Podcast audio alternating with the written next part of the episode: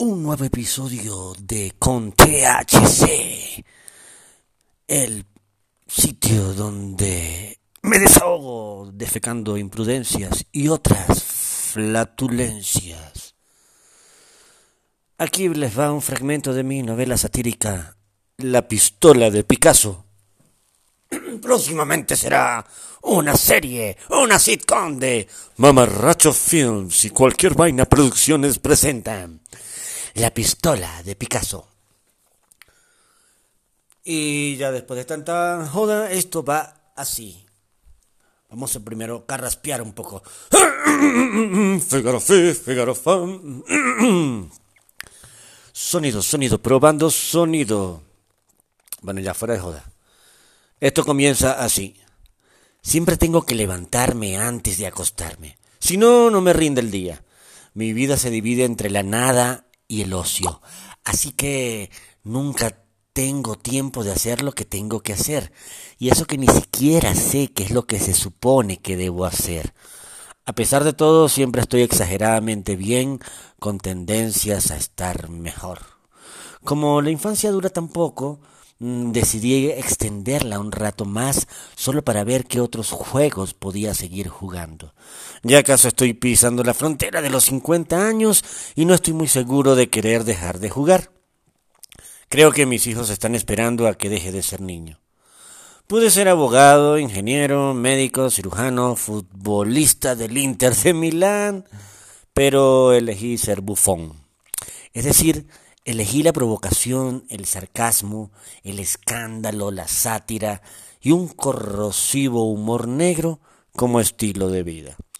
¿Cómo me las he arreglado hasta ahora? No tengo ni prostituta idea. Lo cierto es que, entre idas y vueltas, pateando las aceras del mundo, de escenario en escenario, de plaza en plaza, de café en café y de bar en bar, he logrado abrirme paso en una profesión que no se practicaba desde la Edad Media y que hoy en día está llena de pseudo comediantes y pseudo intelectuales sin ningún tipo de criterio. Pero es que esto ha sido así desde siempre. Alfred Harry fue un dramaturgo, novelista, poeta, filósofo, anarquista alucinado, que en 1896 había escrito y dirigido varias obras de teatro del absurdo y escrito novelas surrealistas. ¿Se dan cuenta? Eso es en 1896. El movimiento surrealista nació en 1924 y el teatro del absurdo se creó en 1961. Fue un visionario clarividente de las ideas que además fue el que inventó la patafísica. ¿Y qué es esto de la patafísica? Es la ciencia que se dedica al estudio de las soluciones imaginarias y las leyes que regulan las excepciones. Alfred Jarry y se paseaba en bicicleta mm, por Francia con un revólver y le disparaba a los falsos artistas y pseudointelectuales de la época. Años después el pintor Pablo Picasso adquirió esa pistola. No se sabe si en una subasta o... El caso es que se quedó con la pistola del señor Alfred y le colocó balas, balas, falsas y la utilizaba para dispararle a todo aquel que le preguntaba cuál era el significado de su obra. Algo así me gustaría algo así me gustaría hacer en estos tiempos extraños. De alguna manera es lo que hago a través del humor. Parece un oficio para dementes suicidas, donde la risa se ha vuelto algo peligroso. El 7 de enero del año 2015, en la ciudad de París, Dos hombres con capuchas y fuertemente armados, con fusiles de asalto y otras armas, entraron a las oficinas del seminario satírico francés Charlie Hebdo, matando a doce personas y dejando heridas a otras once, al grito de Al-Ahur Auk Akbar, que significa Alá es el más grande. Terroristas pertenecientes a Al Qaeda, de la península arábiga, la, rama de Al Qaeda en Yemen. Estos fanáticos asesinaron a los 12 humoristas de Charlie Hebdo por haber publicado un dibujo satírico sobre, sobre Mahoma. Por eso digo que profundizar y atreverse a explorar las posibilidades y los límites del humor negro a su máxima expresión es hoy en día un oficio de suicidas. Pero ¿quién no es un demente suicida en estos tiempos de metrópolis furiosas, de climas catastróficos y crisis violentas? En épocas pasadas, claro que había más guerras, epidemias, conflictos y desastres, pero estaban Chaplin y Cantinflas, Mafalda y los Beatles, los hermanos Marx y Salvador Dalí, Pablo Picasso y Bruce Lee, Bob Marley y Lenny Bruce, Julio Cortázar, Charlie Bukowski, Oliverio Girondo, Nikola Tesla, Shakespeare y Molière, Mozart y Beethoven, y mi tío Miguel, que hacían el mundo más soportable, la vida más vivible y el amor más amable. No me gustan las fronteras, no tienen sentido. El ser humano tuvo la inteligencia, el dinero, la tecnología, los recursos, todos los medios para llegar a la luna. Llegaron a la maldita luna, atravesaron todo el puto cosmos y todavía sigue existiendo algo tan estúpido como el pasaporte. ¿Quién les pidió a los astronautas pasaporte lunar y visa intergaláctica? Eso no pasó nunca. Lo siento, señor Neil Armstrong, será deportado por ilegal indocumentado. Pero yo soy ciudadano de los Estados Unidos y que es la nación más grande y poderosa del mundo. Aquí, yo soy man de Mars. No, no, aquí no tienen ningún tipo de poder, están fuera de su jurisdicción. ¿Qué dice? ¿Que son la nación más grande, dijo? Por favor, son apenas menos que la molécula de un insignificante moco en medio de la nada. Algunos dirán que allá arriba no hay nadie, podrán decir algunos, ¿no? Claro que sí. Hay vida en otros planetas, están siendo observados y los astronautas también estaban siendo observados. Pero los seres inteligentes y sabios guardan silencio. La prueba de que existe vida inteligente en otros planetas es que nunca han querido venir a esta jungla de concreto llena de imbéciles que nos matamos entre nosotros mismos. Y todavía tenemos cosas tan aberrantes como el reggaetón, la religión y las Kardashian. No me gustan las fronteras. Si Hitler hubiera nacido en la India y Gandhi en Alemania, los nazis habrían sido budistas y los budistas serían asesinos, lo que habría convertido al holocausto en una fiesta y a la independencia de la India en un crimen de lesa humanidad. Y el mundo estaría más loco y enfermo y retorcido de lo que está ahora. ¿Cómo no vamos a estar locos si vivimos en una maldita nave espacial en forma de jardín botánico, dando vueltas alrededor del Sol, atravesados de estupidez por todo el universo. En 1808, un inglés inventó la máquina de escribir. Tan solo 76 años después, en 1884, un gringo dijo, al diablo, eso es muy aburrida. Si podemos escribir más rápido, ¿por qué no poder matar más rápida?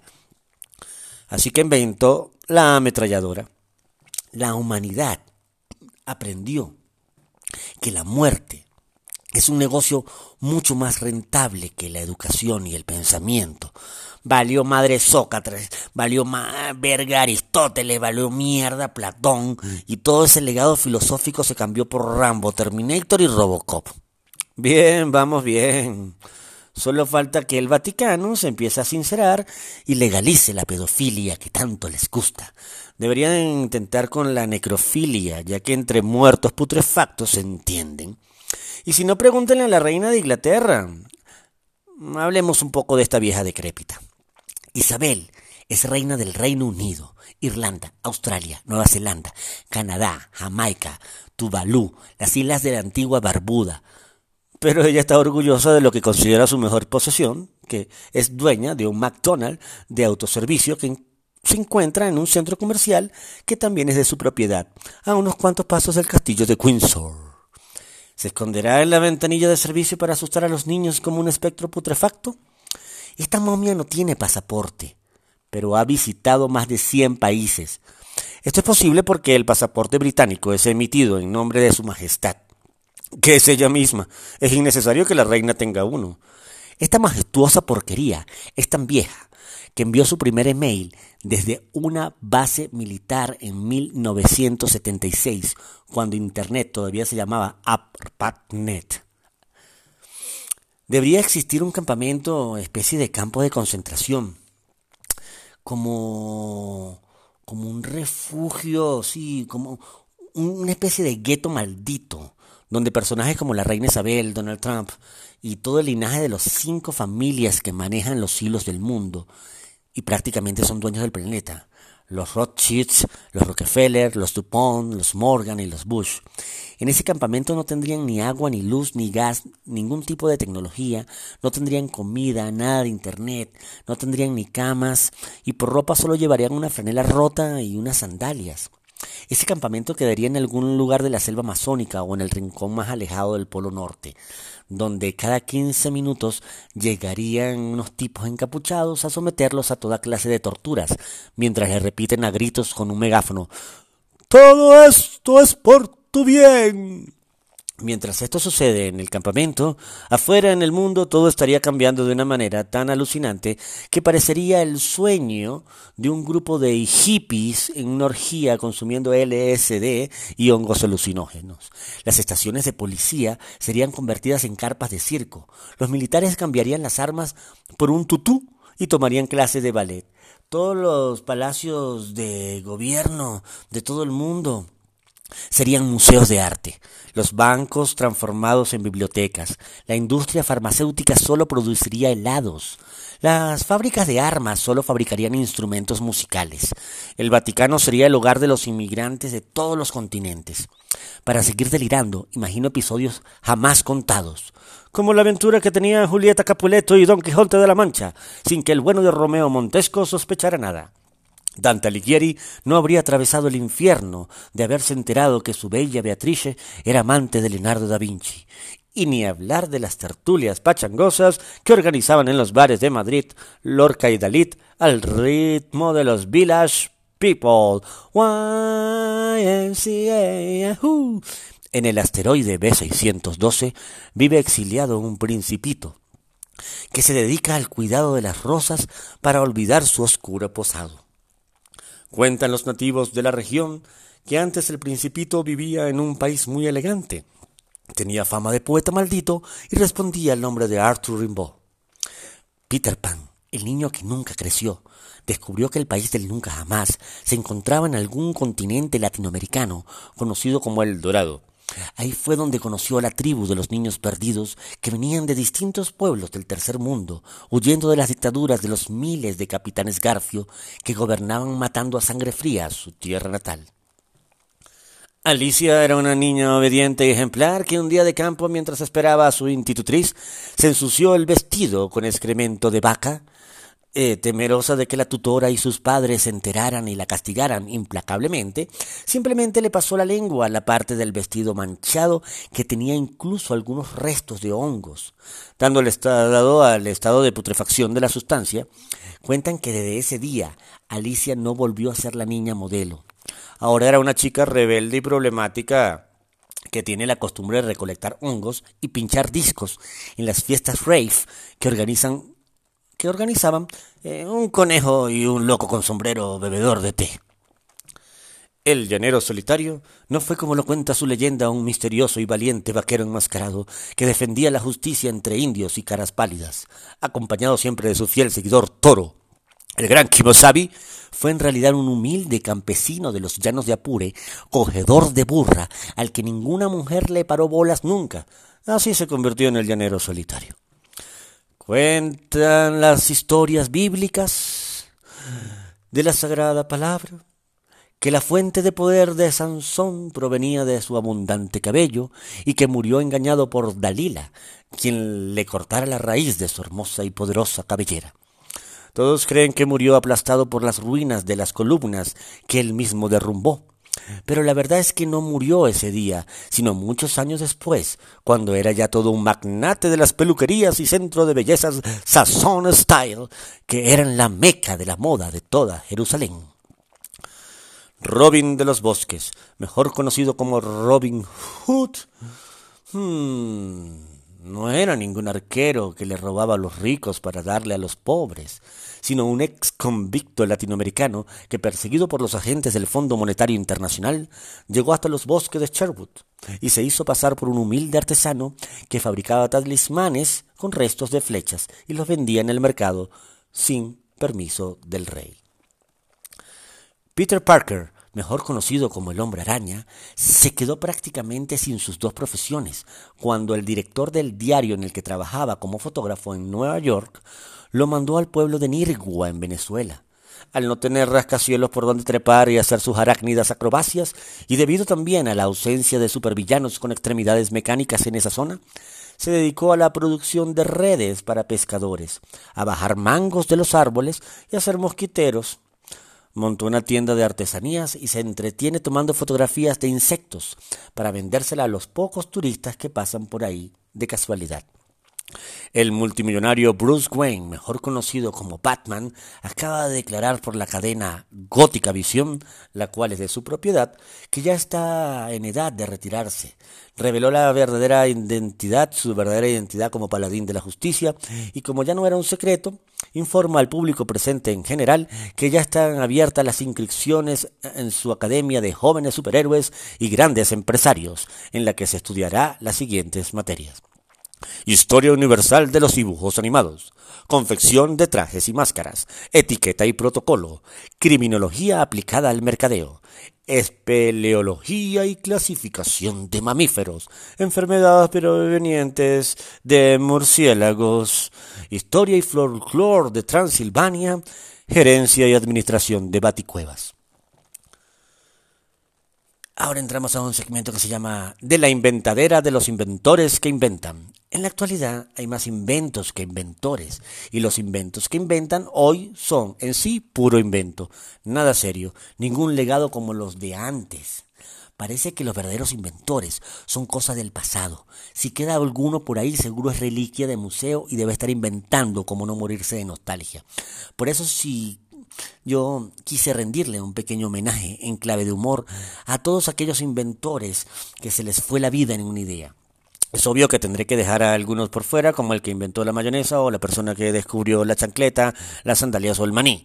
Eh, por mi parte, prometo inventar pronto otro montón de tonterías para reunirlas en otro libro tan inútil como este, y así no tener que excluir a nadie que merezca ser excluido y olvidado por la historia.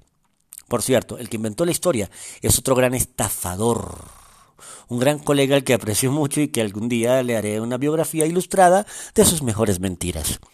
Pero en esta primera parte indagaré sobre los inventores que ayudaron sin saberlo a inventar el peor y más cancerígeno de todos los inventos mortales, la sociedad. Casos insólitos no registrados en la historia oficial cuentan que un día borracho hasta reventar, Graham Bell se quedó ronco de tanto gritar para que lo escuchara alguien que lo sacara de su soledad. Desesperado, esa misma noche inventó el teléfono. La historia nombra a Tomás Alva Edison como el inventor del bombillo, pero en realidad fue solo un mediocre ladrón de ideas y, y las patentaba como si fueran propias. El bombillo fue creación de Nikola Tesla, que le tenía un miedo descomunal a la oscuridad. Cuando era niño, casi incendia la casa entera de tantas velas y velones y candelabros que prendió en una sola noche que no podía dormir. Alucinando con monstruos y fantasmas, decían los vecinos chismosos que su mamá lo dejaba castigado en el sótano por largas horas. Un día de esos, preso en la penumbra por pura rebeldía, inventó el bombillo. Desde ese momento su mamá debía pagarle los servicios de luz eléctrica sin atrasarse en las cuotas. De lo contrario, le salía el cierre en el sótano por morosa. Los hermanos Lumière eran unos niños terribles que llegaron a ser unos adolescentes más problemáticos todavía. Un día se quedaron encerrados en una farmacia toda la noche. Después de jugar a los bartender, mezclando cócteles de antibióticos y psicofármacos, en medio de una tremenda traba, agarraron una nota que habría dejado perplejo a Bob Marley y Jimi, y Hendrix juntos. Y sin saber muy bien cómo lo hicieron, inventaron el cinematógrafo. Henry Ford. Henry Ford siempre llegaba tarde a todos los lados. Lo habían votado de siete trabajos distintos en menos de un mes por llegar tarde. Todos los días llegaba tarde a su casa y su esposa no le creía ninguna de sus rebuscadas excusas. Buscaba tarde a sus hijos en la escuela y hasta llegaba tarde a la partida de naipes con sus amigos. Un buen día decidió desaparecer por completo y después un buen tiempo apareció. Para sorpresas y asombro de todos llegó muy puntual, sobre una ruidosa y extravagante máquina. Había inventado el automóvil y por muy curioso que parezca, seguía llegando tarde a todas partes porque al parecer su ex socio, un caraqueño avispado, por pura venganza, inventó la cola y el tráfico. Casi nadie sabe que una vieja cacatúa, antipática y solterona, más aburrida que un seminario en arameo sobre el celibato, que trabajaba de conserje en un edificio lleno de envidiosos, chismosos y faranduleros, inventó el Facebook bajo el seudónimo de un tal Mark Zuckerberg.